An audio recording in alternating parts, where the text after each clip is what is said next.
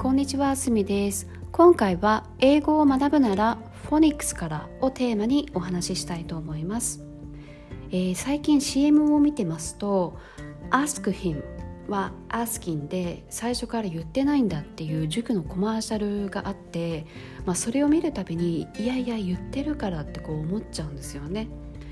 まあ、なぜそう思うかっていうと多分私はフォニックスを知ってるからだと思うんですけど、まあ、私も最近というか息子が幼稚園に入ってそこで英語を触れさせるためにまず使った教材がフォニックスでそれまでフォニックスの存在すら知らなかったんですね。で私の英語は ABC しか、えー小中高学校学んできてないのでもうあとは自分で学んできたのでこの息子が幼稚園の時に初めて英語を触れさせるために使ってる教材のフォニックスを知ってもうすごい画期的ななんか英語の学びだなって思いました。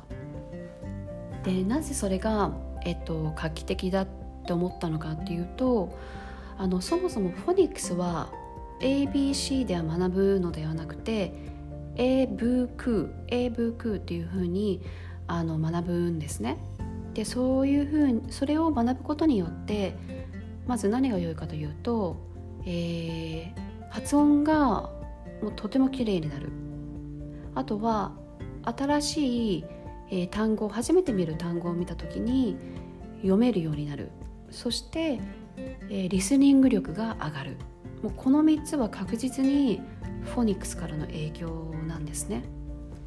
で今の日本の小学校とか中学校とかはまだ ABC 授業なのかフォニックスを用いてるのか分かりませんけれどもあのもしねこれから小さいお子さんがいたりとかあの英語に興味のあるご家庭の方はもう確実にフォニックスは取り入れた方が長い目で見た時にすごく役に立つ、えー勉強法だと思います。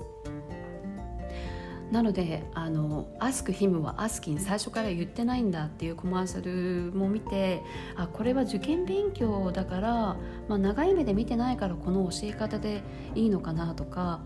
なんかこの教え方についてあのちょっとこう自分の中では抵抗感があるというか、はい、そんな印象をこの CM には持ちました。で今、えーフォニックスどういうふうに学べるかっていうとあの YouTube でいろんなフォニックスの、えーものがあるので例えばフォニックスの歌だったりとかあと、ね、最初はリスニングから入った方がいいと思うのでもうフォニックスの歌を聴かせてでもし歌が習得できたのならば次は口元だけドアップの、えー YouTube もあるのでそこで下の動き発音の下の動きとかも学べるのであのすごく YouTube おすすめです。はい、なのでもし英語に興味のある方は是非フォニックスも、えー教材の一つとして取り取り入れてみてはいかがでしょうか。では本日もお聴きくださりありがとうございました。では失礼します。